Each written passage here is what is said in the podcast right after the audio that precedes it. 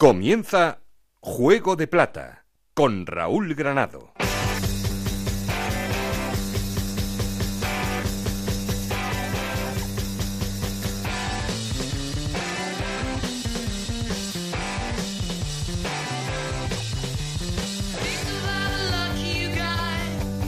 ¿Qué tal? Muy buenas, bienvenidos al capítulo 22 de Juego de Plata, el podcast de Onda Cero en el que os contamos todo lo que pasa en la Liga 1, 2, 3 y en Segunda División B.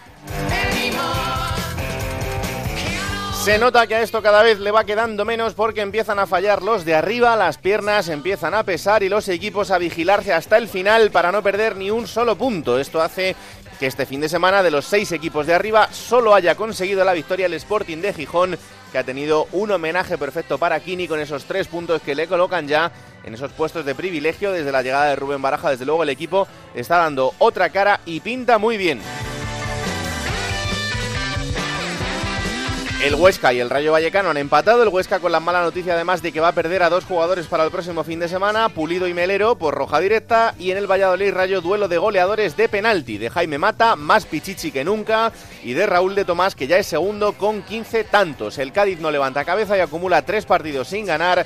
Y el Granada pierde y acaba con su racha de cuatro victorias consecutivas y cierra el playoff el Oviedo que también empató.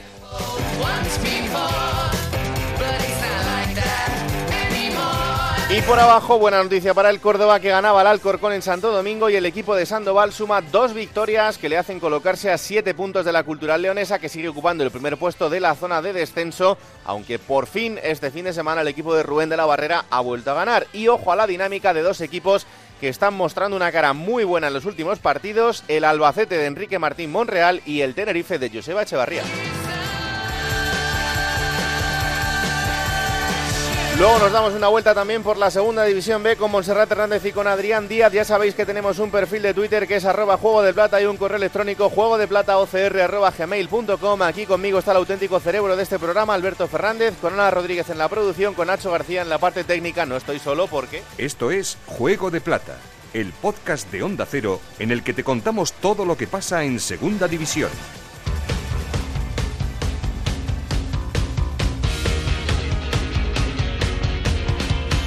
Y hay que arrancar, como siempre, poniendo en orden resultados y clasificación. Ana Rodríguez, ¿qué tal? Muy buenas. Muy buenas, jornada 29 en la Liga 1-2-3 que comenzaba con ese empate a cero entre el Oviedo y el Barça B. Victoria 1-2 del Zaragoza ante el Numancia. Victoria también de la Cultural Leonesa 2-0 ante el Reus. 1-0 ganaba Osasuna al Cádiz. 2-1 remontada del Lugo ante el Granada, 1-2 victoria a domicilio del Albacete ante el Lorca, mismo resultado, 1-2 el que conseguía el Tenerife ante el Nastic de Tarragona, empate a 1 entre el Valladolid y el Rayo Vallecano, 0-1 la victoria del Sporting ante el Sevilla Atlético, 1-2 remontada del Córdoba en Alcorcón y la jornada terminaba con ese empate a 2 entre el Huesca y el Almería. Con estos resultados, el Huesca sigue líder con 56 puntos, segundo el Rayo Vallecano con 51, los dos en puestos de ascenso directo, Granada con 49 puntos, Cádiz con 48 y Sporting y Oviedo con 46 jugarían los playoffs por el ascenso. Séptimo es Osasuna también con 46 puntos. Octavo es el Numancia con 44, los mismos que tiene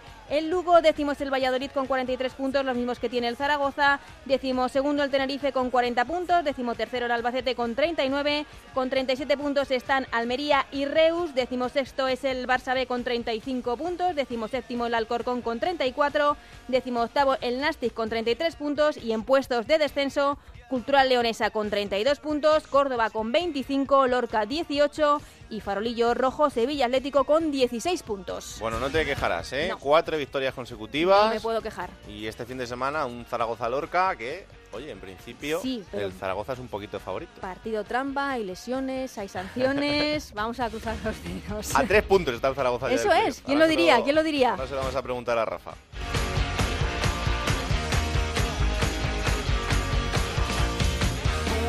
Gracias Ana y como siempre arrancamos con la llamada al líder que una semana más, al menos de momento, es el Huesca. Querido Rafa Feliz, Onda Cero en Huesca, ¿qué tal? Muy buenas. Hola, hola, muy buenas. ¿Cómo está el líder? 15 semanas ya como líder, a pesar de todas las adversidades que tienen. Apuntabas antes eh, que serán sancionados Pulido y Melero, aunque va a recurrir el Huesca, sobre todo la tarjeta de Melero, para ver si lo puede recuperar, porque a todo ello hay que añadir también que el Chimi Ávila vio la quinta amarilla, llevaba cuatro la semana anterior, pero como fue expulsado, pues eh, no, no se puso a cero, es decir, seguía con cuatro y vio la quinta este fin de semana, y a todo ello Rulo, el único lateral izquierdo que tiene el equipo, cayó lesionado y estamos a expensa de saber el parte médico de si tiene para mucho tiempo o poco. Es decir, a día de hoy, Rubí tan solo cuenta con 12 jugadores de campo para de la primera plantilla para el partido el domingo en Reus. Fue un empate a dos que supo casi a victoria, me decían eh, la gente del club después del partido, por dadas las circunstancias que habían transcurrido durante el partido. La primera parte salieron dormidos, recibieron el gol del Almería y posterior y anteriormente todavía Remiro había hecho una gran parada que había evitado en lo que hubiese supuesto anteriormente el 0-1 y por lo tanto gracias pueden dar a ese empate que acabaron con nueve jugadores y sufriendo mucho el equipo, aunque volvió a ser el Huesca que juega bien al fútbol y muchos minutos eh, realizó un gran partido, pero no pudieron ganar y como decías, eh, sumó un punto más sobre el tercero, que es donde tienen el punto de mira mm. ajustado los jugadores, y en este momento pues saca un punto más al tercero, que es lo que ellos están preocupados con, con esa posición, no con la segunda. Oye, la expulsión de Gonzalo Melero, es que em, aquí hemos visto, Anita y yo, el, vídeo del partido 25 veces y no somos capaces de, encontrar la imagen clara en la que se vea la expulsión. No sé si, eh, evidentemente es una agresión, porque es lo que pone en el acta, pero, pero no sé si has visto una imagen clara de, de ese momento. No, no, yo la verdad que estaba siguiendo el juego, la tenía el portero que iba a lanzar y tal, y no, y no vi la tarjeta roja. Yo pensé en ese momento, y lo dije en Radio Estadio, mm. que había sido por, por insultar o por protestar al colegiado. Pero yo en ningún momento vi el codazo, pero evidentemente tampoco Melero protestó, ¿eh? se fue directo, se quitó el brazalete de capitán y se lo dio a Íñigo López y se fue directo hacia vestuarios, es decir, que reconocía casi la, la expulsión. El Huesca, como te digo, va a recurrirla, la de Pulido ya es más discutible, si podía haber sido amarilla o roja, sí que es una entrada dura, pero vamos, no sé si coge al jugador o no, porque claro, en estas cuestiones ya sabes lo que siempre se discute, ¿no? Si coge al jugador, está lesionado para un año. Por lo tanto, ahí está la duda de saber si, si le dio o no le dio. Pero lo cierto es que hay preocupación de cara al partido del domingo en Reus por el motivo este que te digo y que a día de hoy 12 jugadores a expensas de que Kylian Graham, por ejemplo, se pueda recuperar, todavía pensando en esa posibilidad, pero el resto sigue en caos, como es el caso de Acapo, como es el caso del Cucho, que se espera que en un par de semanas o tres como máximo pueda estar ya en condiciones, pero son muchos problemas para un equipo que estaba bastante, bastante justito de efectivos en algunas posiciones. Bueno, la próxima estación del Huesca es en Reus, el próximo fin de semana, será el equipo que, el partido que cierre la jornada, y eh, en Zaragoza lo que decíamos ahora, son ya cuatro victorias consecutivas. Ojo, porque el equipo ya está a tres puntos de la zona de playoff. Sí, sí, la verdad que, vamos, aquí la euforia Parece mentira, ¿eh? Parece mentira con lo que hemos contado durante toda la temporada. Pues sí, la verdad que sí. Y la, fíjate, si lo habrá hecho mal, que con todas las victorias que lleva, en la primera eh, vuelta te decía, mm. eh, todavía está a tres puntos de esos playoffs y en el puesto un décimo, que la gente, claro, lo más le preocupa es cuando ve la clasificación,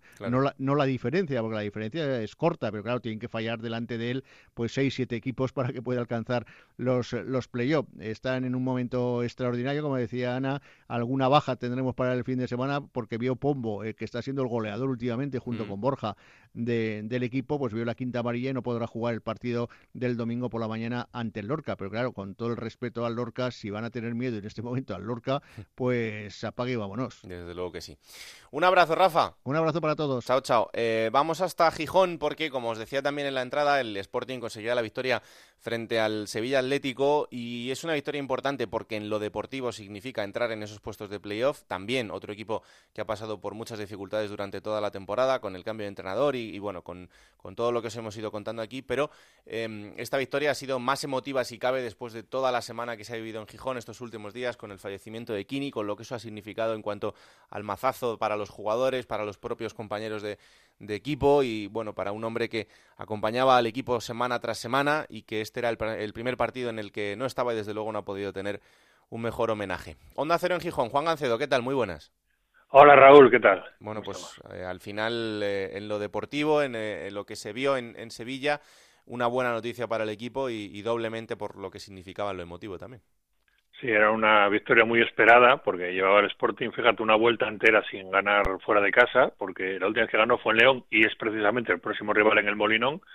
Así que todo ese tiempo ha estado el Sporting sin ganar y hacía falta, hacía mucha falta después de fallar en Lorca no se podía fallar en Sevilla. La verdad es que el equipo hizo lo justo para ganar. Si al final no hubiera ganado, tampoco hubiera pasado nada. Salvó Mariño un disparo de falta de curro, eh, que era el 1-1 claro en el minuto 85. Pero bueno, la celebración ha sido menor, como te puedes imaginar. La semana ha sido muy dura. Nada va a arreglar la pérdida del brujo y yo creo que muchos hubiéramos cambiado no solo esa victoria sino incluso el ascenso porque el brujo siguiera con nosotros porque además era y es yo creo incluso habiéndole perdido el alma de este Sporting y lo va a ser durante mucho tiempo. Así que bueno, se ha celebrado lo justo, sí se le ha dedicado en el estadio, en el campo cuando marcaban el gol con una camiseta siempre Kini, pero el Sportingismo está está bastante afectado, bastante tocado, pese a que el equipo se ha metido en playoff casi cuatro meses después. 112 días pasados de la última vez que el equipo estuvo en playoff era en época de Paco Herrera. Hmm. Bueno, este fin de semana el Sporting vuelve a jugar en el Molinón y esto significa que será el primer partido en el Molinón eh, después de este adiós a Kini, o sea que será otro fin de semana complicado y de, y de otra vez ese recuerdo emotivo.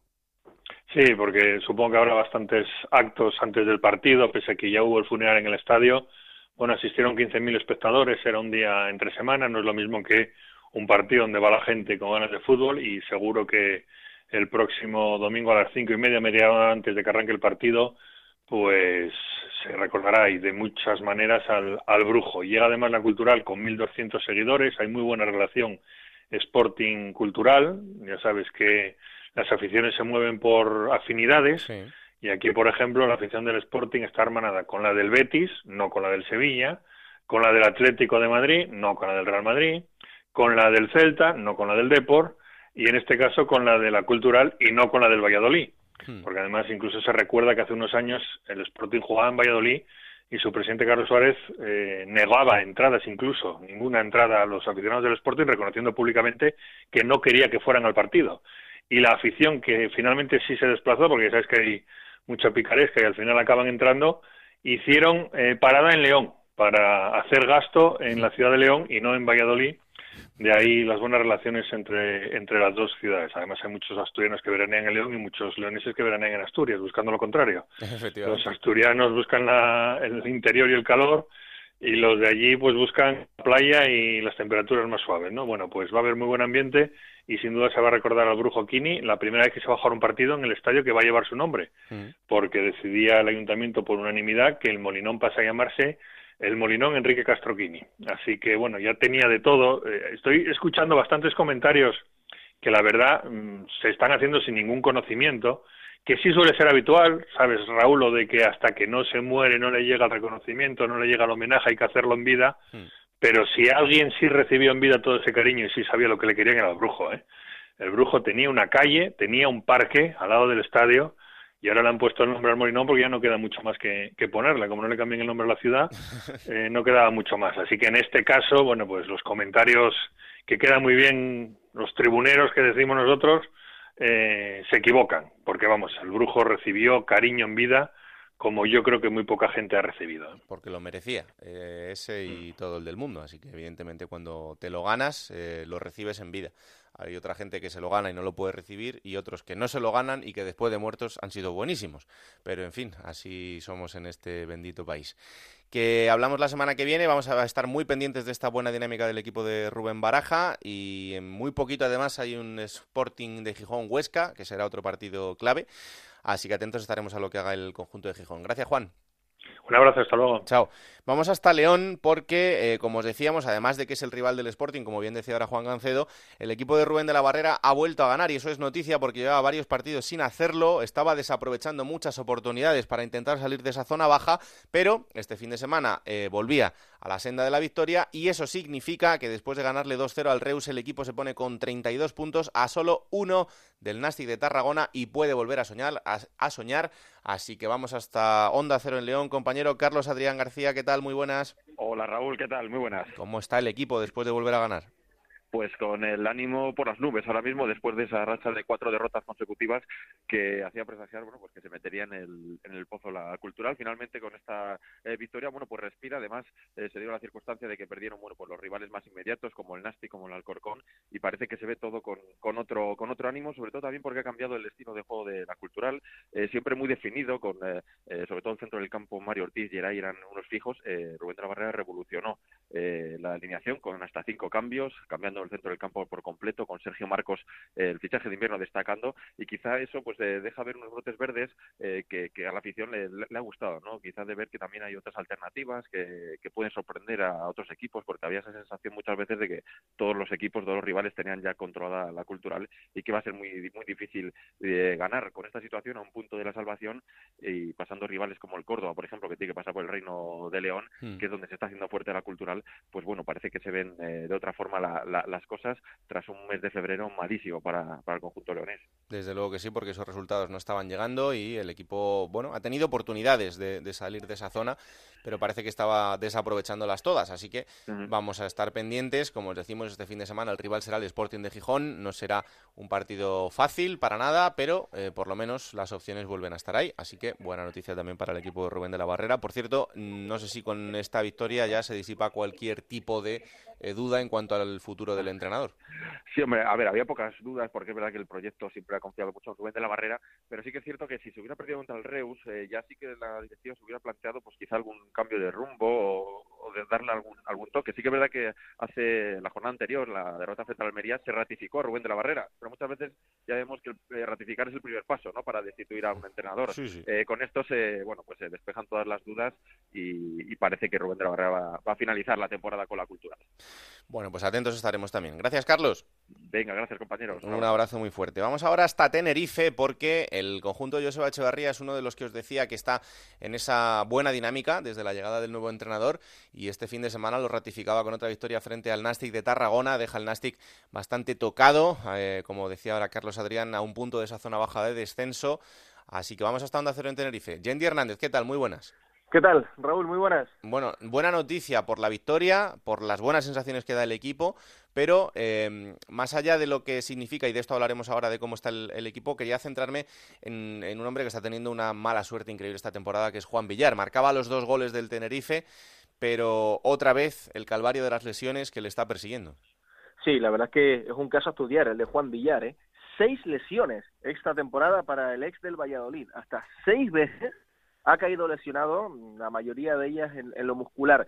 Y además Juan Villar, que venía siendo de los destacados en la competición en las últimas semanas.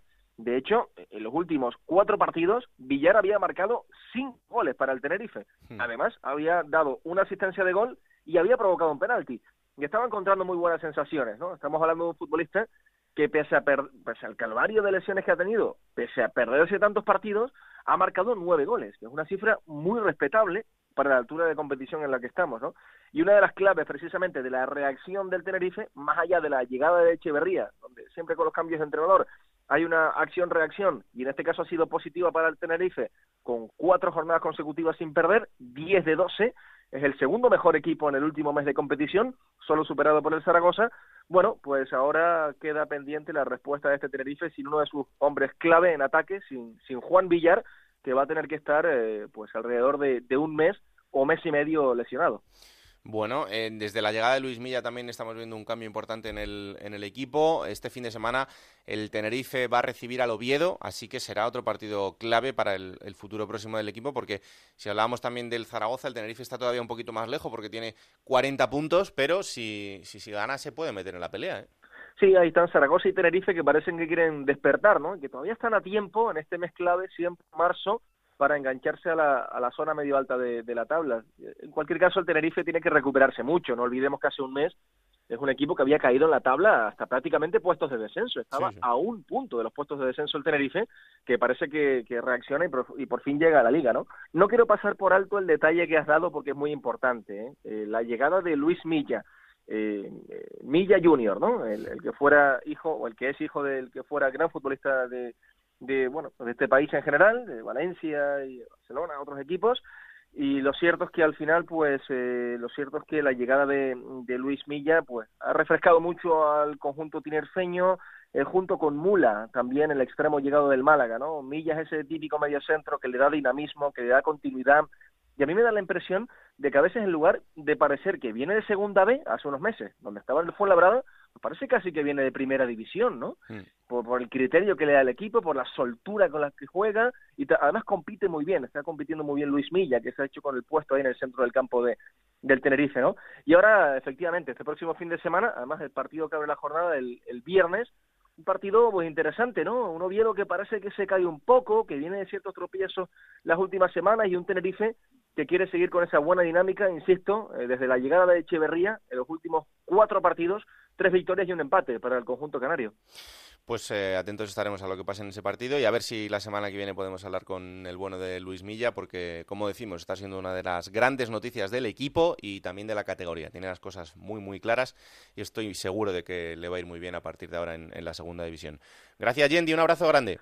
Un abrazo, Raúl. Bueno, ahora em, os decía también en esta entrada que otro de los equipos que está en buena dinámica es el Albacete. Eh, este fin de semana conseguía la segunda victoria consecutiva frente al Lorca y el equipo de Enrique Martín Monreal, que es otro de los que ha pasado de estar en una zona complicada de la clasificación a estar ya pensando más en los puestos de arriba que en los de abajo. Y este fin de semana, después de esa victoria, el compañero Monserrat Hernández tenía esta conversación con Enrique Martín Monreal. Bueno, pues una victoria que le permite al equipo, diría yo, hasta soñar, ¿no? Sí, bueno, nosotros eh, cuando vinimos dividimos el trayecto en la primera fase hasta Navidad, que era em, salir de los puestos de descenso y eh, acercarnos lo máximo al centro de la tabla. La segunda fase, que acaba el día del Sevilla B dentro de dos jornadas, era asentarnos en el centro y arañar algo, si podemos, a los que están allá arriba. Y en la tercera, pues una vez que hagamos balance, vamos a ver si nos podemos colar, porque, ¿por qué no? no? Muchísimos aficionados del Albacete que se han dado cita aquí en el Artes Carrasco. Eh, se nota muchísima ilusión en esta nueva etapa del Albacete Balompié, ¿no? En lo deportivo, yo creo que también en lo institucional. Sí, eh, la gente que ha venido al club es gente muy seria, están, yo creo, bajo mi punto de vista, haciendo las cosas muy bien, tratando de involucrar a, albaceteños y albaceteñas, acercar el, club a, la gente, ese sentimiento albaceteño, pues, pues eh, lo están generando. Y bueno, nosotros lo que tenemos que hacer es ganar, ganar, ganar y volver a ganar para, para, para eh, con estos chutes emocionales, pues a ver si somos capaces de llenar el campo. ¿no? Mister, quería preguntarle también, hoy se ha guardado un respetuoso minuto de silencio en memoria de Enrique Castroquini. Usted coincidió como futbolista con él en muchísimos partidos en, en Primera División, usted con Osasuna, él con el Fútbol Club Barcelona, también con el Sporting de Gijón. ¿Qué ha sentido en ese minuto de silencio y bueno, qué opina de, de esta gran figura del fútbol español? Bueno, pues eh, evidentemente se me han saltado las lágrimas porque hace dos meses cuando vino el Sporting a, Albacete estuve charlando con él largo y tendido. de verdad que estoy emocionado y con toda la piel, vamos, de gallina porque, bueno, pues lo que había que decir de Kini lo ha dicho todo el mundo, era una persona impresionante, siempre ayudando a todo el mundo. Yo creo que no hay un, una persona en el mundo, en el mundo deportivo, eso que alguna vez te picas con uno, con otro, yo creo que no hay nadie en toda su carrera e incluso en su vida, si, si a la gente que le hizo aquello incluso les perdonó y es, es, impresionante, era impresionante. Y entonces, pues, pues la verdad que que ha sido una semana mm, jodida y hoy pues también se me ponen los pelos de punta porque, porque es una putada, ¿no? Bueno, pues esa era la conversación. Alberto Fernández, muy buenas. ¿Qué tal, Raúl? Enrique Martín Monreal, que es otro técnico que desde su llegada le ha dado otro aire al equipo y desde luego que ahora las sensaciones son muy, muy diferentes. Y se ha cumplido ahora una vuelta, justo desde que le entrevistábamos aquí en Juego de Plata, antes de jugar contra su ex, Osasuna. La próxima jornada vuelve a encontrarse con, con el equipo del Sadar. Eh, de los 39 puntos que tiene Osasuna, eh, eh, Osasuna el Albacete, mm. con Enrique Martín han logrado 35. Es decir, que con Aire solo habrían sacado 4 puntos. Y es la primera vez, esta racha que tiene ahora, que consigue dos victorias seguidas en todo lo que va de temporada. Así que podemos decir que está al Albacete en su mejor momento. Son nueve victorias con Enrique Martín, ha revitalizado un jugador como Zozulia, Jeremy Vela el propio Enrique lo ha dicho, está para primera división, le ha dado por fin ese carácter que necesitaba. Y bueno, pues este Albacete, a ver ¿cuánto margen de mejora tiene de aquí a final de temporada?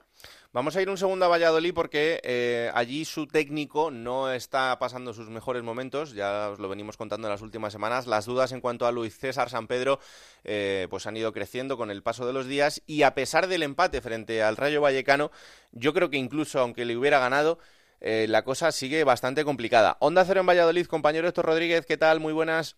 ¿Qué tal, Raúl? Muy buenas. ¿Cuál es la situación del técnico del conjunto vallesoletano? Pues que depende de cuándo se oiga este programa, igual que se destituido, la realidad es esta.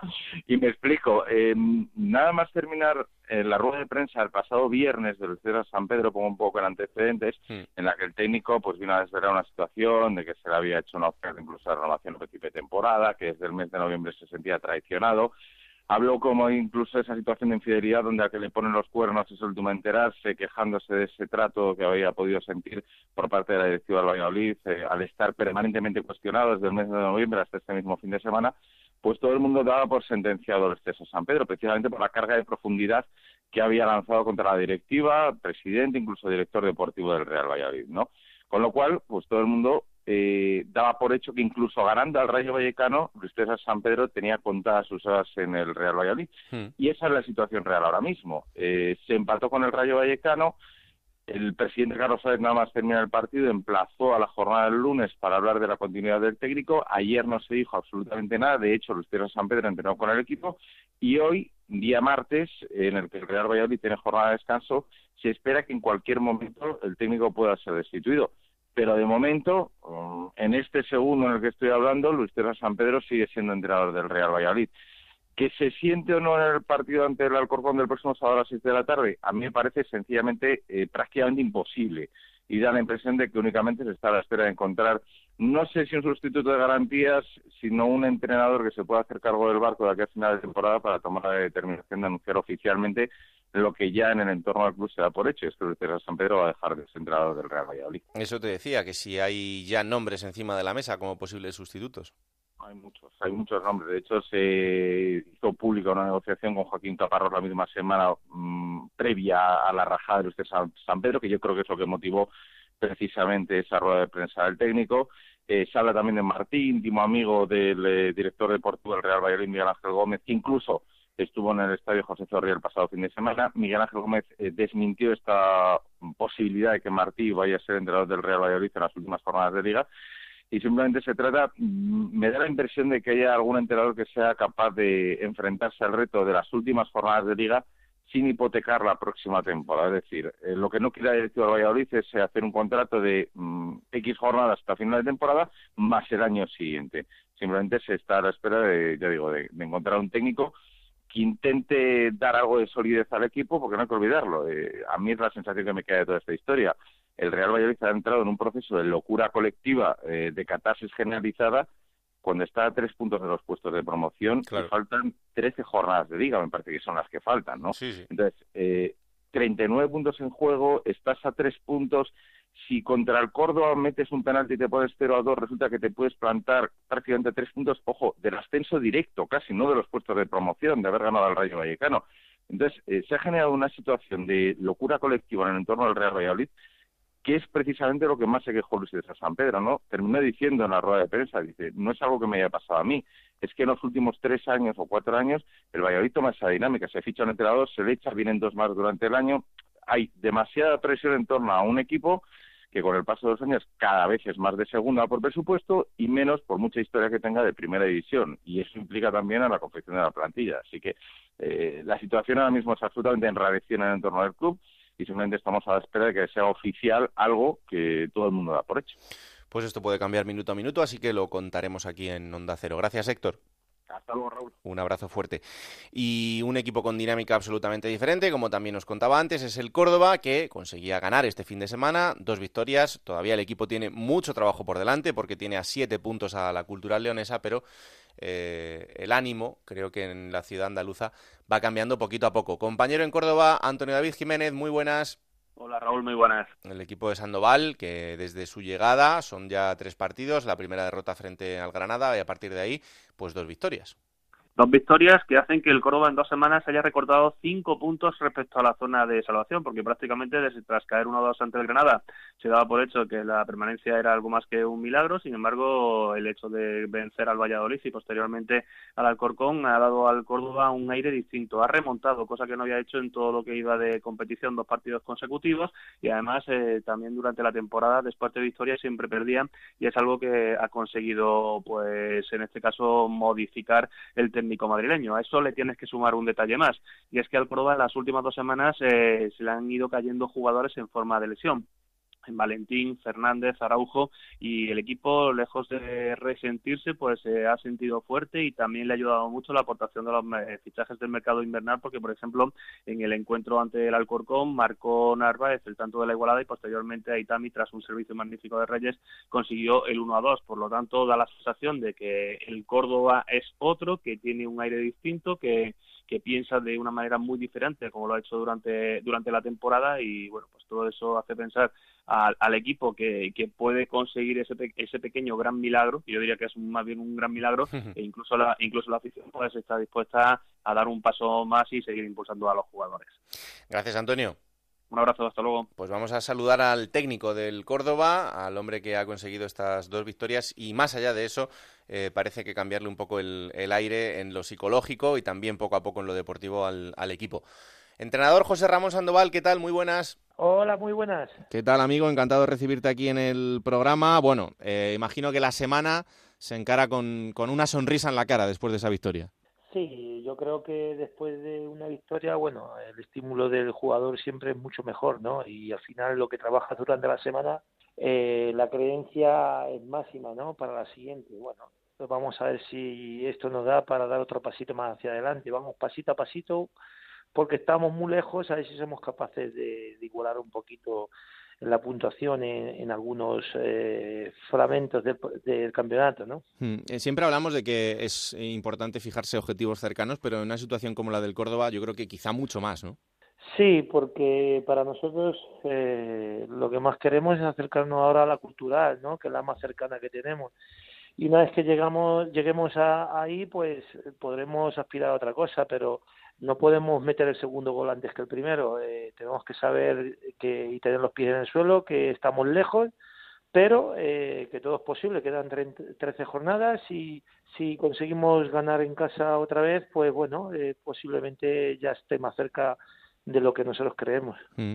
Eh, tú llegas hace tres partidos, empieza perdiendo contra el Granada, que es una derrota bastante comprensible por el nivel que estaba mostrando el, conjunto nazarí en, la liga y por el, por el potencial que, está demostrando, pero a partir de ahí llegan dos victorias consecutivas. ¿Cómo se consigue esto para un equipo que, estaba en esta situación? Bueno, era cuestión de, bueno, creer un poquito eh, lo que llevábamos en mente, ¿no? Que era, eh, creíamos en la plantilla, los jugadores que había, la dinámica del club, que había llegado propiedad nueva y, estaba poniendo todo para, para que esto saliera hacia adelante y era cuestión de sumar puntos eh, para empezar a, creernos que se podía, ¿no?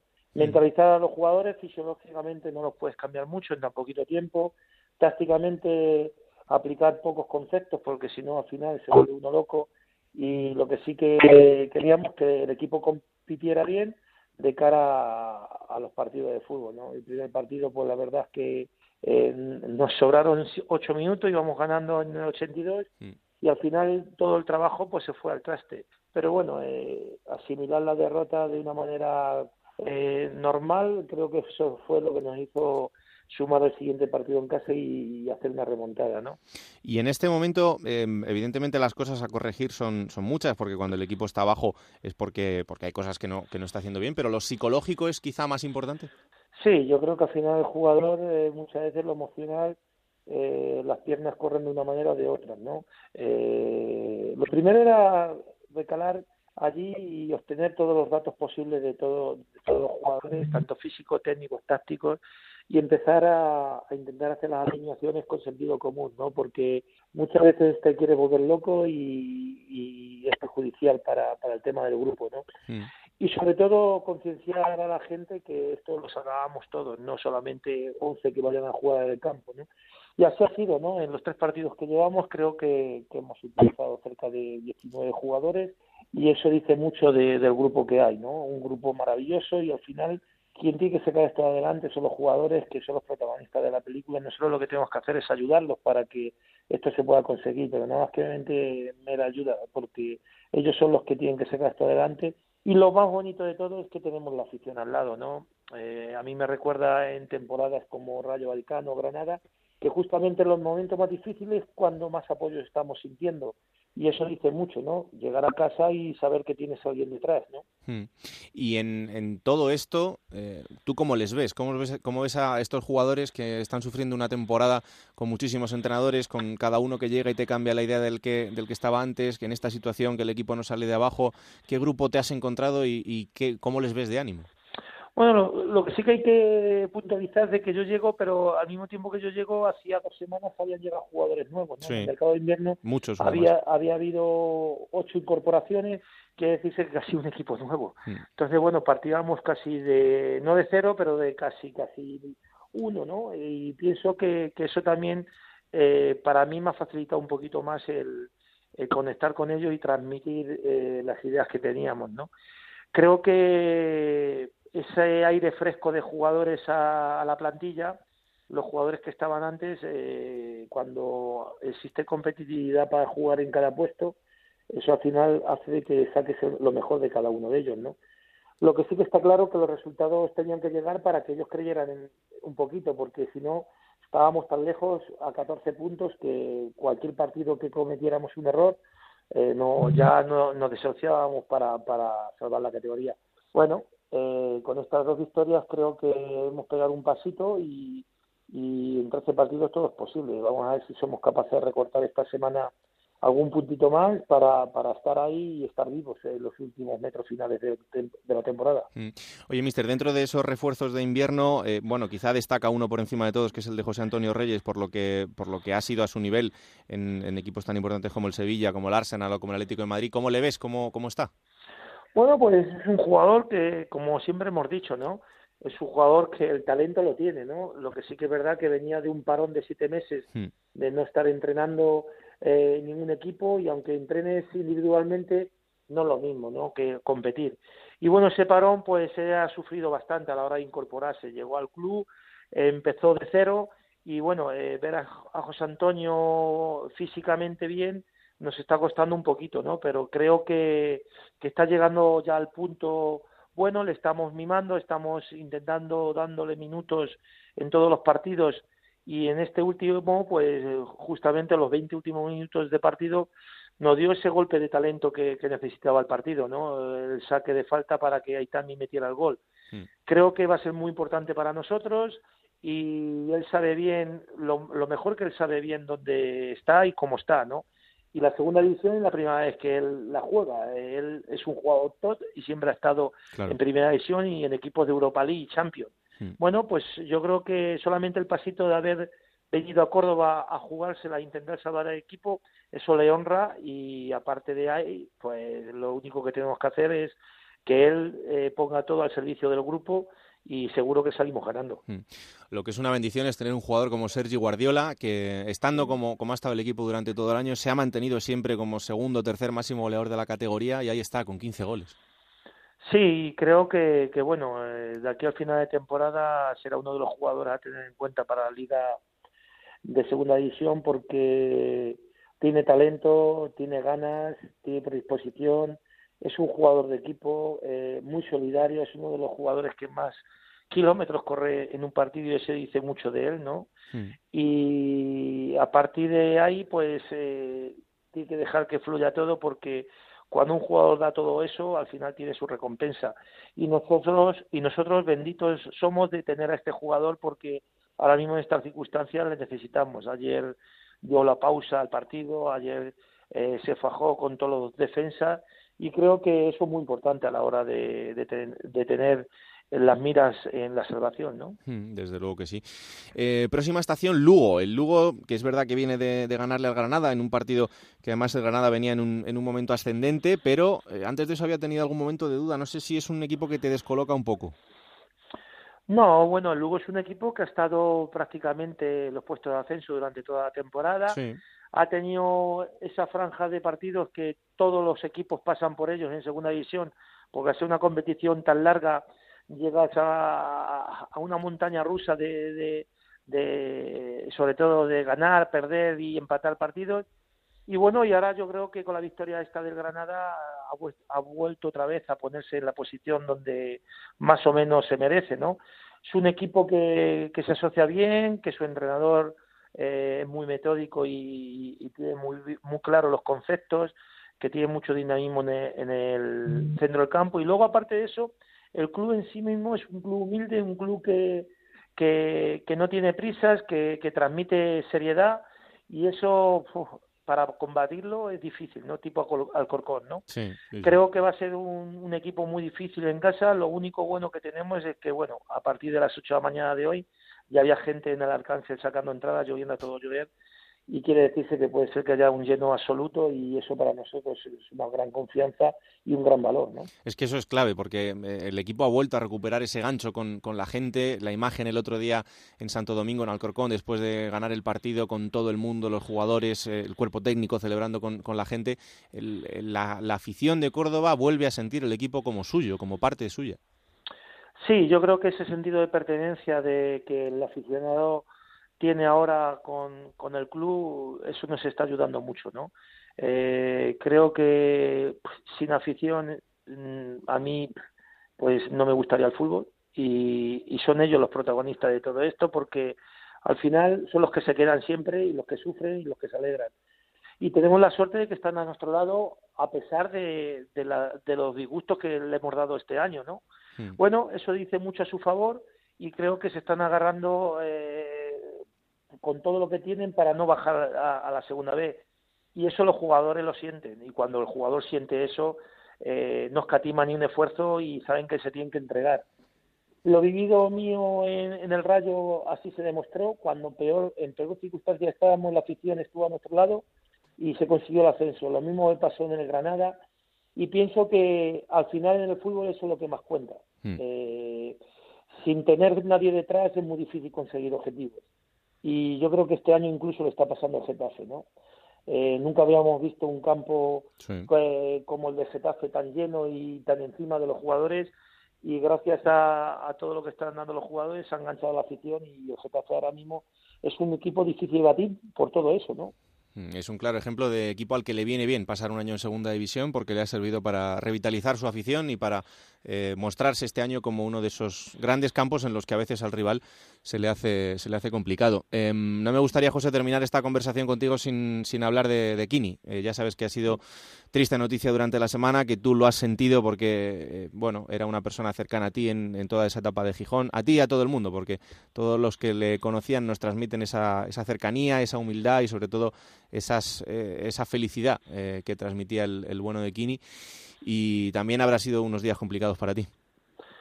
Sí, la verdad es que, bueno, eh, eh, cuando me lo comunicaron eh, me llevó un palo muy gordo, ¿no? Porque dos días antes me habían mandado un mensaje de felicitación por la victoria contra el Valladolid, ¿no? Mm. Y dentro de ese mensaje había mucho amor y mucho cariño, ¿no? Y, y ayer cuando ganamos, pues me vine un poquito abajo en la rueda de prensa porque sabía que cada dos horas de ganar iba a volver a recibir un mensaje del brujo. Bueno, yo creo que desde el cielo me lo está mandando, ¿no? Eh, era la humildad personificada. Yo creo que todo el movimiento que había a nivel nacional e internacional por su muerte lo dice todo. Creo que es el ejemplo para todo el mundo y yo lo plasmé en un mensaje que metí en Twitter que mm. para mí, pues, como lo dije en el último mensaje que me mandó, gracias Brujo porque viniendo de ti, tú para mí eres Dios. Eh, me transmitió todos los valores que tiene que tener un jugador y una persona en el mundo del fútbol cuando él no estaba. Y, y todo el cariño que me dio pues, en mi etapa en el Sporting de Gijón ya no fue lo futbolístico lo que enseñé, esto me, me enseñó, sino el, el humano, ¿no? Yo recuerdo una anécdota que siempre que íbamos en autocar, como Gijón está muy lejos de todos los sitios a nivel de, de fútbol, viajábamos seis, siete horas en autocar y me quedaba dormido y a las dos, las tres de la mañana se levantaba de su asiento y, me arropaba con una mantita, eh, como si fuera mi padre, ¿no?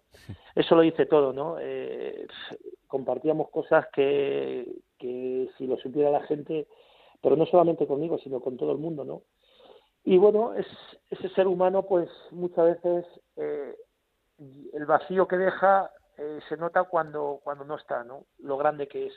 Y creo que así va a ser. Pero el legado que nos ha dejado a todo el mundo del fútbol, los que hemos convivido con él y los que no, es lo que nos tenemos que quedar y eso sí que es un ejemplo para los niños, ¿no? El que se quiere dedicar al fútbol, que, que copie esto, porque esto sí que es para copiarlo, ¿no? Hmm. Y, y, yo solo te puedo decir una cosa. Eh, tú imagínate dentro de 10 años a Cristiano Ronaldo en la Ciudad Deportiva del Real Madrid exprimiendo los zumos de naranja para que los de la cantera desayunen por la mañana. Pues eso era el brujo, ¿no? Levantarse a las 8 de la mañana, llegar a la cocina de mareo y con sus propias manitas exprimir los zumos de naranja y, llenar 6, 7 jarras de zumo para que llegaran los jugadores del primer equipo y desayunaran. ¿Fue más importante para ti en, los malos momentos que en los buenos? Porque en los buenos hay mucha gente. Sí, sí, sí. Bueno, mira, fíjate, en esta etapa que yo no entrenaba, eh, él no me mandaba mensajes, él me llamaba. Me hmm. llamaba y, Mister, no te vengas abajo, que tú eres muy grande, que, que enseguida vas a tener un equipo que te lo merece. Da un beso a Isma y a Nacho. Y, continuamente hablábamos, ¿no? Incluso cuando venía para Madrid, igual me llamaba. Bueno, pues los malos momentos cuando realmente la gente está, y sobre todo el abrazo que me dio cuando dejé mareo, te lo dice todo, ¿no? Eh, eso sin palabras. Él estaba escondido y cuando salí de, la rueda de prensa de despedida, él me estaba esperando en una habitación para darme un abrazo de verdad y sin que nadie lo viera porque realmente él era así, ¿no? No quería cámaras. Bueno, pues al final, pues yo soy un privilegiado por haber vivido al lado de Kini, lo puedo decir muy alto. Y, y ahora cuando escucho a sus compañeros de fatiga en los campos de fútbol, que él me contaba anécdotas, comprendo que, que Kini haya calado tanto, ¿no? Hmm. Comprendo que Kini haya Solo te, te, voy a decir una cosa. Cuando a mí me cuenta la historia que él después de perdona a los secuestradores que le tienen 25 días secuestrado y él y él incluso temó por, temó por su por su muerte porque él dice que cuando le fueron a rescatar eh, él se creía que le iban a matar en ese momento y era la policía que le iba a rescatar, ¿no? Hmm. Y, y que posteriormente en el juicio él perdonara a su secuestrador, ya te dice la grandeza que tiene ese hombre en el corazón. ¿no? Eh, por eso digo que casi uno de los valores y referencias para todo el mundo del mundo del fútbol y, ojalá tengamos muchos kinis eh, en, este, en esta profesión porque la necesitamos. Pues sí, y que su ejemplo cunda para todos, para los profesionales del deporte y también para los que estamos detrás del micrófono, que ojalá diéramos con, mucha gente como, como él. Pues eh, José, nada, a cuatro jornadas del final hay un Rayo Córdoba y la última jornada es un Córdoba Sporting. Bueno, pues eh, a esas alturas los dos en primera y el Córdoba salvado, lo firmamos, ¿no? Hombre, por supuesto, yo creo que sería una de las mayores alegrías, ¿no? creo que, que bueno, los destinos están así, son caprichosos. Hmm. Y bueno, eh, ojalá cuando lleguemos a esas etapas tengamos todos los deberes hechos y todos disfrutemos en el campo. Trece finales por delante le quedan al Córdoba y pasito a pasito ojalá que el eh, conjunto andaluz pueda salir de esa zona complicada porque es una ciudad en la que se huele el fútbol por los cuatro costados y en la que lo disfrutan a todo poder. Así que ojalá que, la ciudad se pueda salvar y que el año que viene hablemos de otra situación porque llevan unos años que no se merece ni la afición ni la ciudad ojalá que podamos contar otras cosas. José Ramón Sandoval, un placer como siempre, muchísima salud y cuídame mucho a Ismael, ¿eh? Muchísimas gracias, Raúl, y un abrazo muy fuerte. Un abrazo. Adiós. Ahí está, el técnico del Córdoba, Alberto, le queda todavía trabajo por delante a Sandoval, él lo decía ahora, pero, pero bueno, por lo menos esto ya es otra cosa. Sí, ya se ve la luz al final del túnel, ¿no? Ya se ve que de verdad es un equipo que va a estar en la terna de los que van a luchar por mantenerse. Se ha descolgado de Sevilla Atlético y Lorca y ya se ha metido en ese grupeto de cinco, o seis equipos que, que, van a estar en la pelea y eso yo creo que ya es un mérito para, para Sandoval en un partido en el que mereció ganar ¿eh? el hmm. Córdoba, porque creyó y fue el único que fue por el encuentro el otro día en Santo Domingo y, al final eso pues se transforma en puntos. En ese partido que terminó ganando el, Córdoba frente al Alcorcón en Santo Domingo, eh, bueno, pues terminaba el encuentro, iban eh, los entrenadores a la sala de prensa y allí llegaba Julio Velázquez, el entrenador del Alcorcón, y decía esto.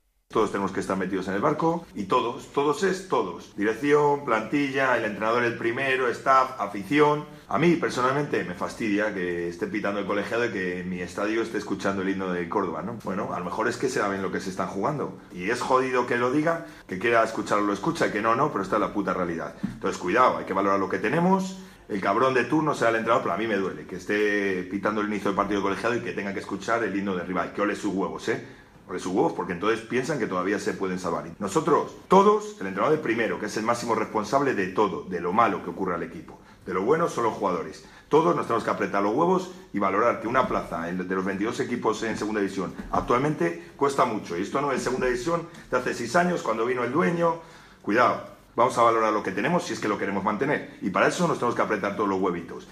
Pues ese Julio Velázquez, el mister del Alcorcón, eh, hablando de su afición, la que va a Santo Domingo todos los días, la que paga el abono cuando se abre el proceso para renovar o para hacerse nuevos abonados y en la que, oye, pues va allí y anima a su equipo. El nivel de animación, más o menos, no sé si lo va a fijar a partir de ahora Julio Velázquez. Eh, igual a partir de ahora también los aficionados que van a Santo Domingo van a empezar a exigirle el nivel de técnico que tiene que ser. A él y a los jugadores el rendimiento que tienen que dar dentro del campo, si eso es lo que quiere Julio Velázquez. Y luego, por otro lado, ojo, que dice, vamos a ver si conseguimos que el estadio sea incómodo para los árbitros.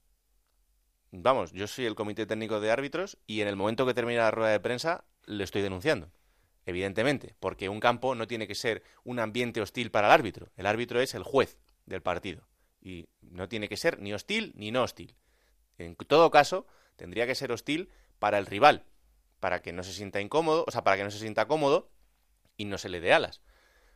Pero más allá de eso, de verdad, me parece que, y, sobre todo cuando dice, este no es el Alcorcón de hace seis años, evidentemente, el Alcorcón de hace seis años tenía mucho menos dinero, mucho menos presupuesto y dos entrenadores como Anquela y como Bordalás que con mucho menos consiguieron bastante más. Así que que se lo haga mirar. Tú estabas allí, Alberto. Dos preguntas hubo en la rueda de prensa. Dos preguntas. Él se alargó, él tenía muy claro el mensaje que quería decir y era no sé, a su modo de ver, lanzar un dardo, un aviso a, la afición del Alcorcón, que sí, que evidentemente se necesita la afición del Alcorcón, pero eh, esto es un feedback, ¿no? La afición anima si ve que de verdad su equipo juega bien o que de verdad va por los partidos, porque yo creo que el Alcorcón el año pasado se sufrió, pero este año tiene mejor plantilla para no sufrir lo que yo creo que va a sufrir al final.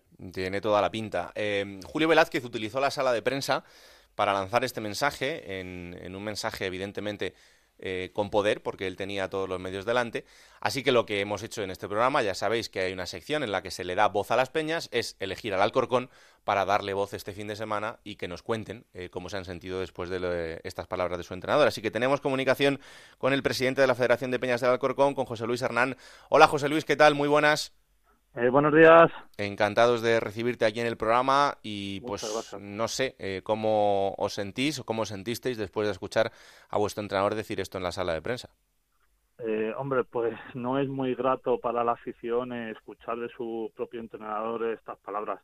nosotros hemos sacado una, una nota en la que entendemos que no son no son, son inadecuadas y totalmente desafortunadas. Eh, que evidentemente la animación tiene que mejorar. Eso, eso desde la Federación de Peñas lo sabemos, pero evidentemente eh, que tiene que animar a la afición es el equipo. Claro. Y el equipo, y el equipo, como bien habéis comentado antes, eh, este año transmite más bien poco.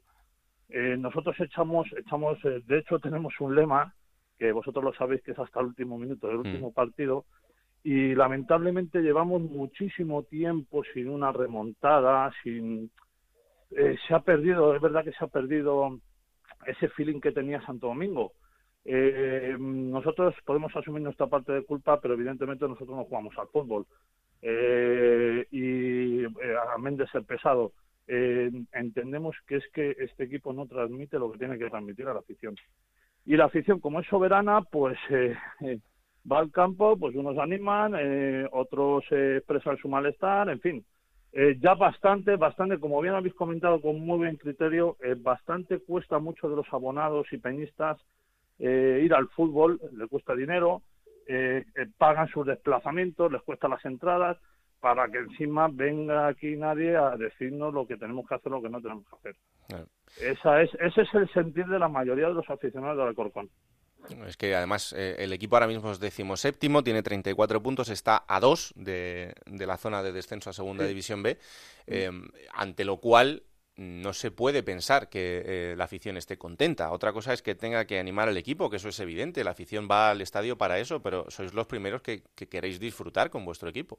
Sí, sí, sí, sí, totalmente. Sí, sí. De hecho, eh, la intención la ponemos, pero es que es que, por ejemplo, este partido que empezó fenomenal con un gol eh, eh, y eso ya te lo digo a nivel mío personal, quizás quizá equivocada, quizá equivocada, nos echamos nos echamos para atrás y, es que da, la impresión desde la grada, no sé si vosotros que lo veis más con criterio técnico, eh, que, que, es que cualquier equipo en cualquier momento nos hace nos hace un roto, que no no hay esa sensación, decía el mister, decía el mister que, que claro que esto hace seis años y tal, evidentemente evidentemente hemos ido perdiendo hemos ido perdiendo ese punch y esos valores que tiene este club que, creo que creo que es verdad que se están perdiendo. Es más, eh, hemos vamos hemos estado muchísimas veces de la Federación de Peñas, hemos estado al club porque estamos viendo un distanciamiento mm. entre afición, equipo, eh, mister y hemos ido en varias ocasiones al club a que hablar con el mister, hablar con los capitanes, pues eh, que ellos nos den su, su punto de vista,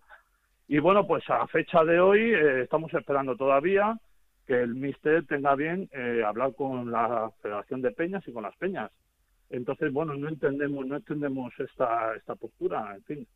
Eh, es una cuestión que, que deberá hacerse la mira del Mister y bueno, ya sabe que él tiene aquí a las Peñas para lo que quiera y el club igual. O sea que por parte nuestra de la afición no hay ningún problema y no hay sugerencias, en fin, hablar en definitiva y y, salvar a lo que es el Alcorcón, eh, como se salvó el año pasado, y este año esperemos eh, que no tengamos que pasar por esas penurias, aunque aunque es cierto que el míster ya se encarga de recordárnoslo en la multitud de ruedas de prensa, que vamos a sufrir como perros. Pues bueno, eh, en esas estamos, en esas estamos. Han pasado unos días desde el partido, mm, nadie se, os ha puesto, se ha puesto en contacto con vosotros, ni el entrenador, ni nadie del club. Nadie, nadie, nadie. De hecho, hemos estado, hemos estado valorando en una reunión, pues bueno, sacar sacar una nota de prensa y tal, pero bueno, al final no hemos hecho nota de prensa ni hemos hecho nada, pero pero claro, no podemos estar de, brazos cruzados, eh, quiero decir, ante estas ante estas manifestaciones del Mister, pues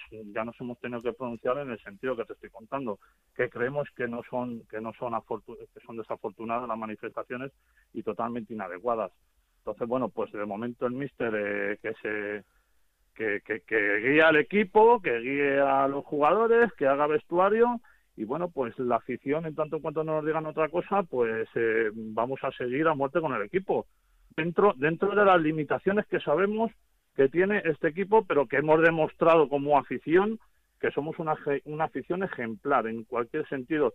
Y de hecho, y de hecho podéis preguntar a cualquiera de las aficiones que ha venido aquí a, Santo Domingo o de las, de las veces que nos hemos desplazado, si han tenido algún problema, si hemos animado, si no hemos animado, en fin.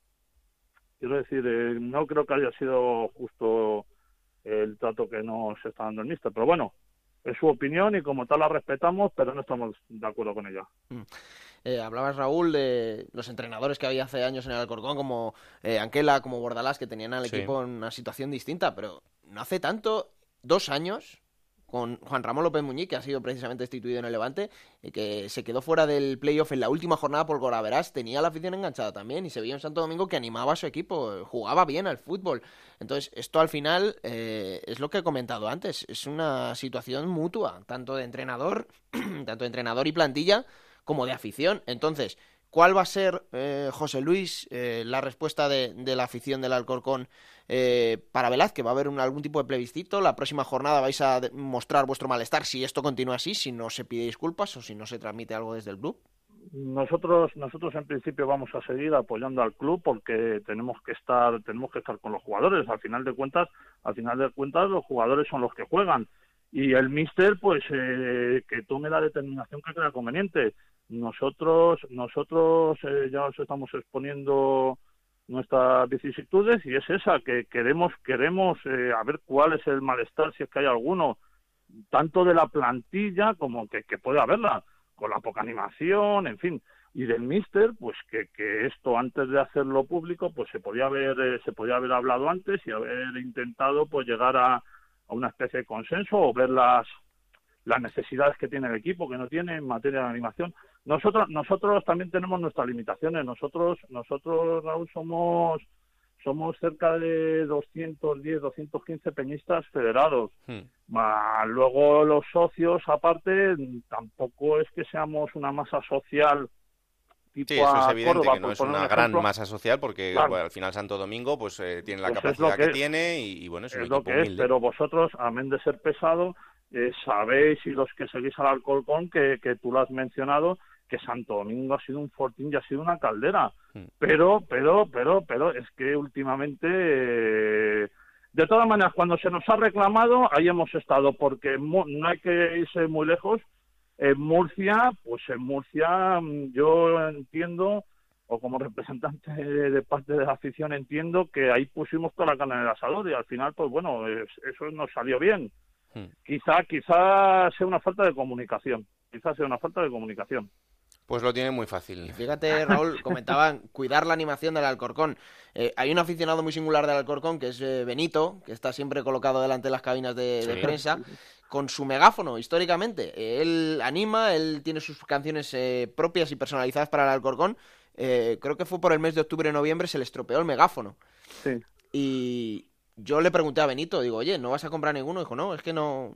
Yo he estado siempre con mi megáfono, se me ha roto y no, no voy a tenerlo yo creo que desde el club se le podría comprar un megáfono, ¿no? Ceder un megáfono, dar un megáfono a Benito, porque para un aficionado que tienen que está eh, con el megáfono, ese tipo de detalles son los que tiene que cuidar más eh, el Alcorcón. Le pregunté si alguien del club le había hecho algo, dijo que no, que nadie.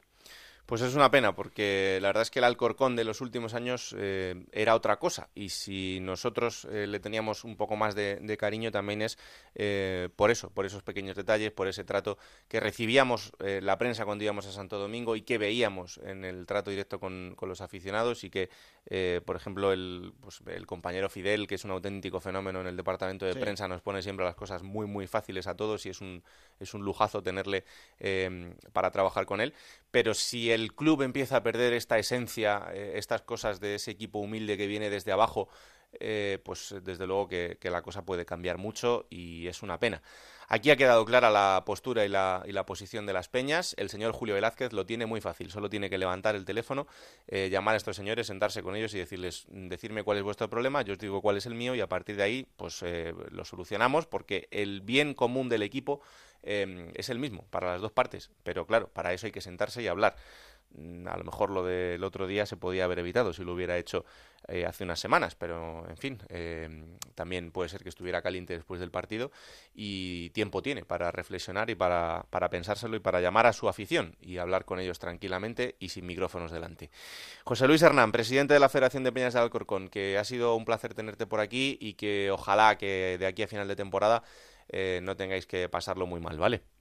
Pues muchísimas gracias, ¿eh? Muchísimas gracias. Y bueno, solo una, solo una reflexión en voz alta, lo has dicho fenomenalmente.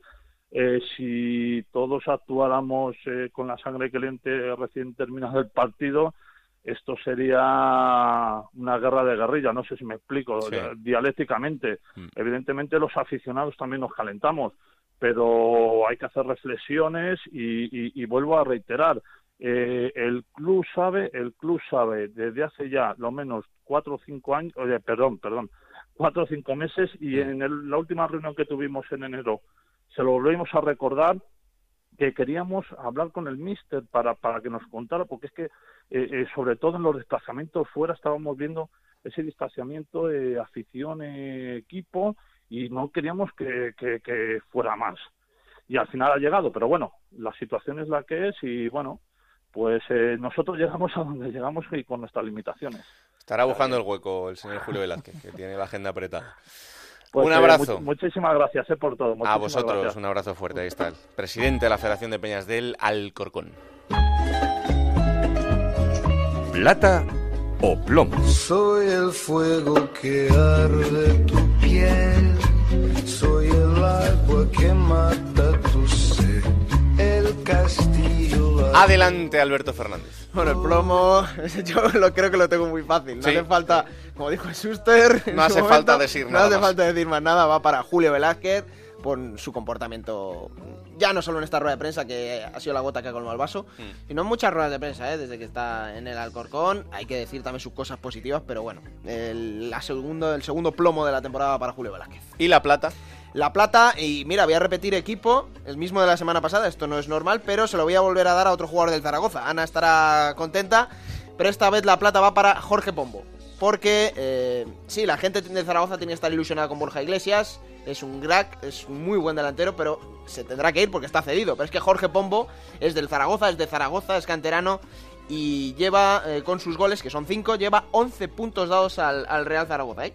Exclu- exclusivamente con sus goles. eh. Mm. Tres victorias gracias a los goles de Jorge Pombo, la plata para él.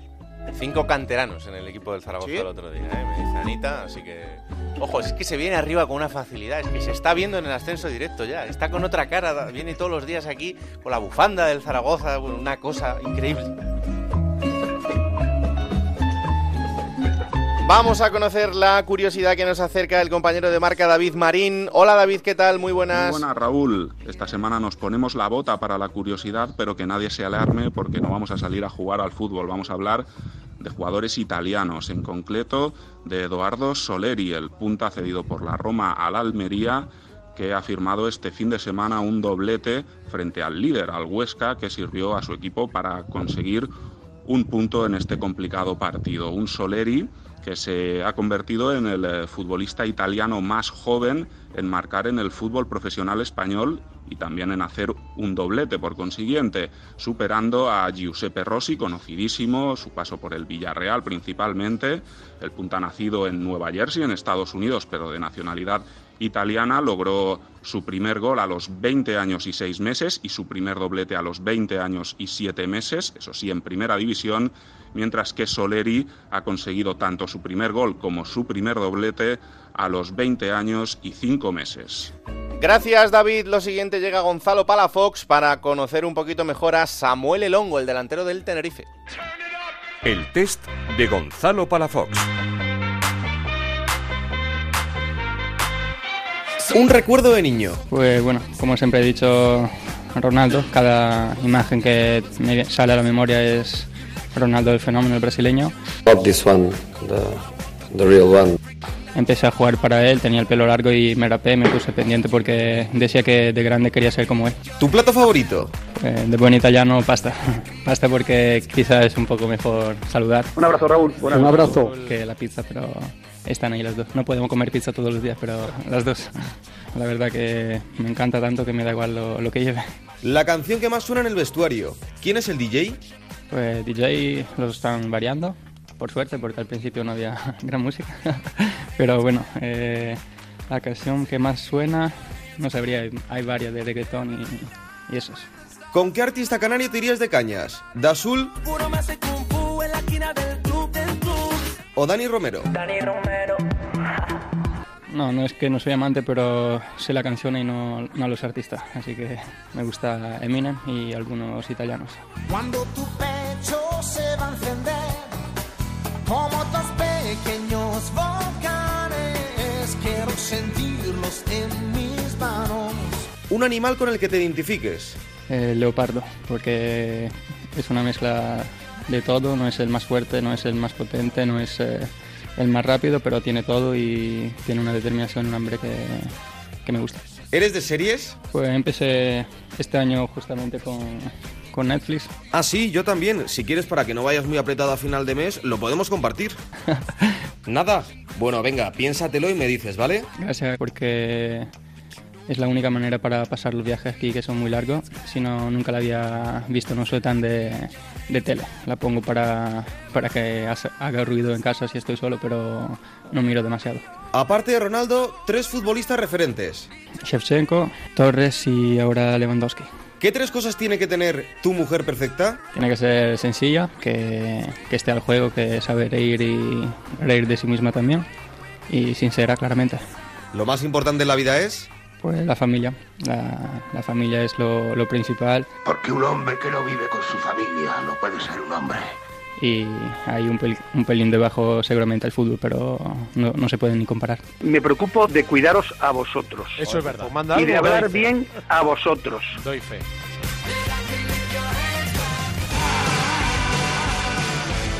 Vamos allá, la próxima jornada será la 30. Y que va a comenzar este viernes precisamente en el estadio de Samuel Elón, en el Eliodoro Rodríguez López a las 9 de la noche, Tenerife Real Oviedo, para el sábado cuatro encuentros. A las 4 de la tarde Granada Nastic, a las 6 2 el Almería Rayo Vallecano y el Alcorcón Real Valladolid.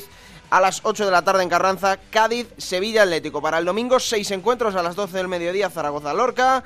4 de la tarde, Fútbol Club Barcelona Benumancia. A las 6, tres partidos. Sporting Cultural Leonesa, Albacete Osasuna, Córdoba Lugo. Y a las 8 cerrará la jornada el Reus Huesca.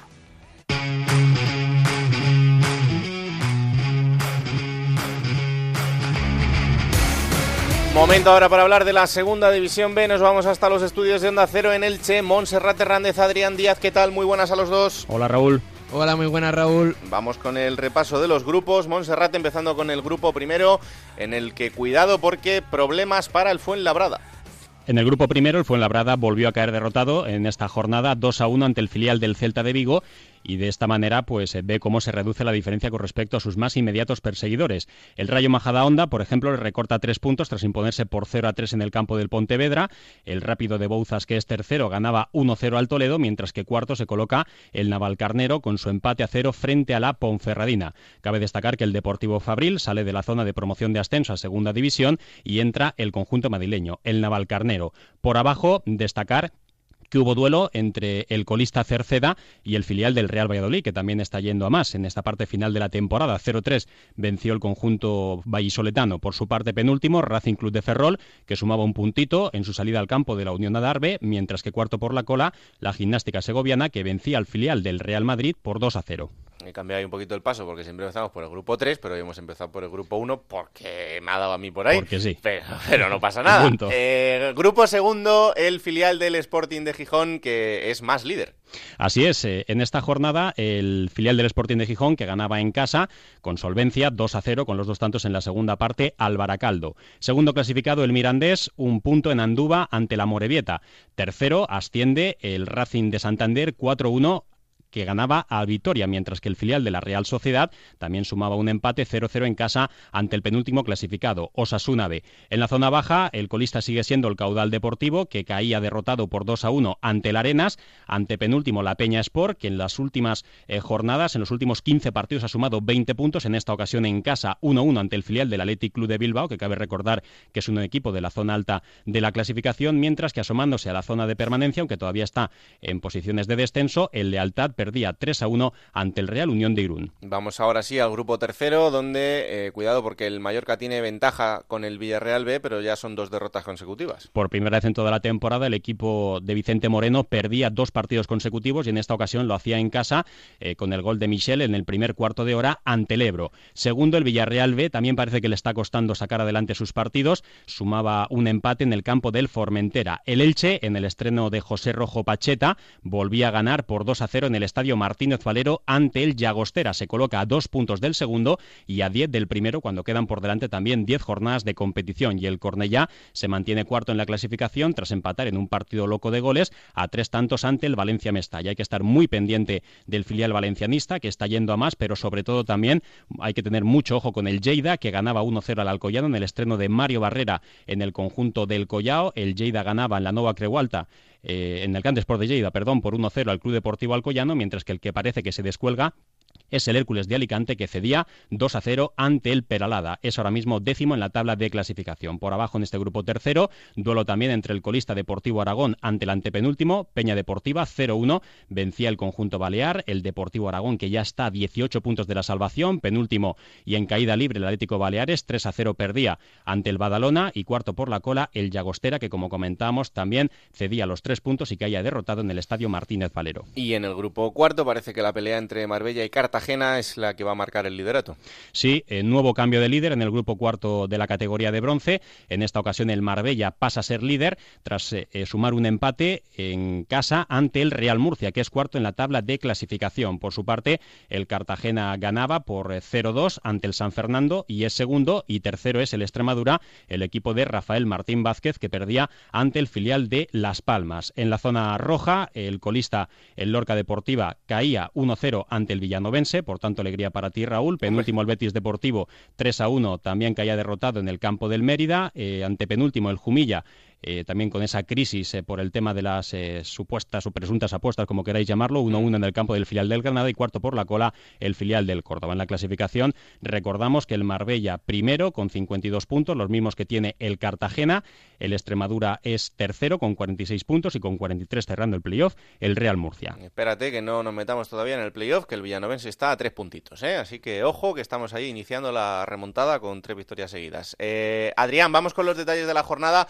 en Segunda División B, también con un recuerdo especial a Kini eh, en ese partido del filial del Sporting. Sí, una semana marcada por el reciente fallecimiento del Brujo en el fútbol español, sobre todo en el Sporting, y que se le rindió un homenaje en mareo, la victoria del, del Real Sporting B. El público que acudió al partido y que llenó la grada del Pepe Ortiz, el campo principal de mareo, pues apareció con, con folios con la cara de Kini. Los jugadores del Sporting B saltaron al césped con una camiseta con el dorsal número 9 y el lema siempre Kini. El Baracaldo, el, visitante en el campo de mareo, entregó un ramo de flores al capitán del Sporting B. El Sporting B que le pudo dedicar la victoria a Kini 2-0. Los jugadores pues celebraron eh, los goles eh, señalando al cielo y como decimos un homenaje muy sentido en, mareo a, a Kini. Detalle bonito también de Jorge García Torre, el jugador del Rayo Majadahonda, equipo que va como un tiro eh, y que fue canterano del, Sporting y que jugó con ese dorsal número 9 como homenaje a Kini. Eh, Munúa, Adrián, ahora mismo es el entrenador del Deportivo Fabril. Es curioso porque el Deportivo es parte de la acusación, en ese caso del supuesto amaño entre el Levante y el Zaragoza, y eh, uno de los acusados es el que es ahora mismo entrenador del, del Depor B. Y creo que esta semana le han preguntado por esto. Sí, después de la derrota del Deportivo Fabril contra el Talavera 2-0, pues un periodista pues le preguntó obviamente a Gustavo Munúa, le preguntaron más por ese tema que por el propio partido y Munúa pues quiso ser conciso con este tema y simplemente dijo, yo hablé en el campo y le dijo al periodista que mirase el resumen, el Deportivo de La Coruña, que es verdad eh, que está dentro de la acusación, le pide dos años de cárcel, multa e, e inhabilitación eh, para temas deportivos, pero el club cree en la presunción de inocencia del entrenador del Fabril, una situación eh, bastante curiosa. Desde luego no deja de ser curioso. El Valencia me estalla. Ojo que este va camino de récord, ¿eh? Sí, media liga invicta, invicto. Llevamos 10, 28 jornadas y el Valencia Mestalla, que a la chita callando se está metiendo en la lucha por el playoff, lleva 14 jornadas sin perder. Media liga invicto. Eso sí, con 10 empates y 4 victorias. Ha alcanzado eh, esta situación eh, de, forma, de forma heroica. Este sábado contra el Cornellá empató 3-3 después de ir perdiendo 1-3 eh, con un jugador menos y empató el encuentro en el tiempo añadido con un gol de Iván Márquez en el tiempo eh, de descuento, ante un Cornellá que además era, es uno de los equipos eh, que ahora mismo se puede considerar rival directo para la última plaza eh, de promoción. Ahora mismo el Valencia Vestalla es octavo con 39 puntos a 6 del playoff y si sigue esta racha pues hay que tenerlo en cuenta como tapado para entrar en el playoff en el grupo 3 de segunda B, como ya hizo la temporada pasada. Eso es, y que luego al final cayó en esa ronda final del playoff. Em, bueno, yo sabía que esta semana tenías que hablar del Villanovense, esto es así. Sí, por Iván Ania, que estuvo sancionado, el entrenador del Villanovense, en la victoria 1-0 contra el Lorca Deportiva. Iván Ania, que fue expulsado en la pasada jornada contra el Betis Deportivo y que vio la primera parte del partido metió una cabina de prensa, pero como estaba algo incómodo, no sentía eh, la transmisión de las sensaciones del partido, pues se metió a verlo en la grada, junto al resto de los aficionados serones. Eh, le preguntaron por este asunto en la rueda de prensa posterior al partido y decía que le costaba meterse en el partido dentro de, dentro de la cabina de prensa y que en la grada estaba más metido en su ambiente. Un villanovense que, como decías, que está eh, la lucha, se está metiendo ya en la lucha por, la, por el playoff en el grupo cuarto y que consiguió su tercera victoria seguida en casa por 1-0 y con un gol en el tiempo de descuento. Primero fue contra el Cartagena, luego contra el Badajoz, ambos con goles de Jacobo, pero esta vez ante el Lorca Deportiva la victoria llegó con un gol de penalti en el minuto 93 de Tapia, que para quien no lo sepa es el hijo del presidente del Villanovense. Un fenómeno absoluto, pero sí, es el, es el hijo del presidente eh, y para que veáis que no hay que no hay relación directa, en la eliminatoria de Copa del Rey frente al Fútbol Club Barcelona no jugó. O sea que imagínate, si el presidente hubiera metido ahí un poquito de presión, pero no la metió, y, Tapia no, jugó ese partido, jugó un ratito. Eh, un equipo en dinámica diferente, lo hablábamos también antes, es el Fuenlabrada, y precisamente por un denominador común, que es Luis Milla, del que antes hablábamos eh, hablando, haciendo referencia a la buena dinámica del Tenerife. Sí, porque está en crisis el Fuenlabrada desde que salió eh, su capitán y piedra angular en el mercado invernal al Tenerife. Solo ha ganado un partido en las siete últimas jornadas desde que salió Luis Milla camino a Tenerife. Lleva cinco jornadas sin ganar y lo más doloroso para el conjunto dirigido por Antonio Calderón es que en esas cinco últimas jornadas empezó adelantándose en el marcador y no ganó. La pasada jornada perdió 2-1 en su visita al Celta B y también lo más grave en términos clasificatorios es que su margen con el segundo, que era bastante amplio de 7 puntos, se ha reducido a solo uno con sus últimos resultados y con la progresión de otros equipos como Rápido de Bouzas y Majada Honda. Rayo Majadahonda y la próxima jornada fue Labrada Rápido de Bouzas. Más le vale reaccionar al Fuenlabrada eh, sin, sin Luis Milla. Decíamos la semana pasada que su sustituto Carlos Caballero fue expulsado eh, una expulsión relámpago con dos amarillas en, en apenas dos minutos y que de momento, eh, al igual que en otros grupos, estamos viendo que los primeros clasificados pues están bajando su rendimiento en la segunda vuelta y ojo al Fuenlabrada me resulta curioso que en esta situación y después de perder a Luis Milla, eh, según me dicen, el Fuenlabrada rechazase el fichaje de Roberto Trasorra, porque desde luego mal no le habría venido al Fuenlabrada y al Mallorca, que también lo desestimó en su momento. Así que cuanto menos curioso. Eh, dos detalles para terminar, Monserrate. Sí, para cerrar, eh, recordar que se disputó el partido aplazado el pasado 4 de febrero eh, por culpa de la nieve, el Gimnástica Segoviana contra el Toledo, empate sin goles entre dos equipos que están peleando por la permanencia y unirme eh, ya por último a esa campaña megáfono para Bonito, para Benito. para Benito, claro Así que, que Adrián y yo nos sumamos también eh, a esa causa. Desde luego que sí, porque es un fenómeno el, aficionado del Alcorcón que va a Santo Domingo a dejarse la garganta cada fin Y que se hace notar mucho y que además tiene canciones muy pegadizas. Claro que sí. Chicos, un abrazo fuerte, ¿eh?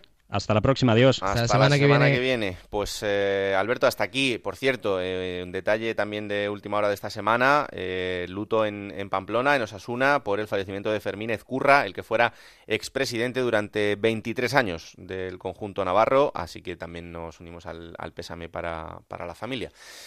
cada vez queda menos, ¿eh? Cada vez queda menos y esto está al rojo vivo porque lo decían antes, ¿no? Tienen que el Zaragoza subir, tienen que subir el Tenerife, pero hay otros que tienen que bajar. Ya estamos viendo como Lugo y Numancia se van cayendo, están subiendo otros, pero está muy apretado y es que los que se están jugando la carne gorda en esta segunda división son equipazos todos.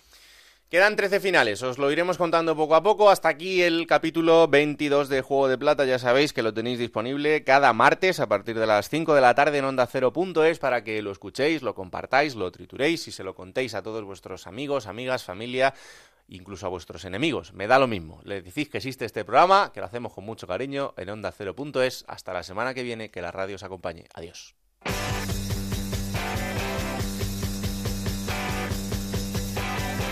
Raúl Granado, Alberto Fernández, Ana Rodríguez. Juego de Plata.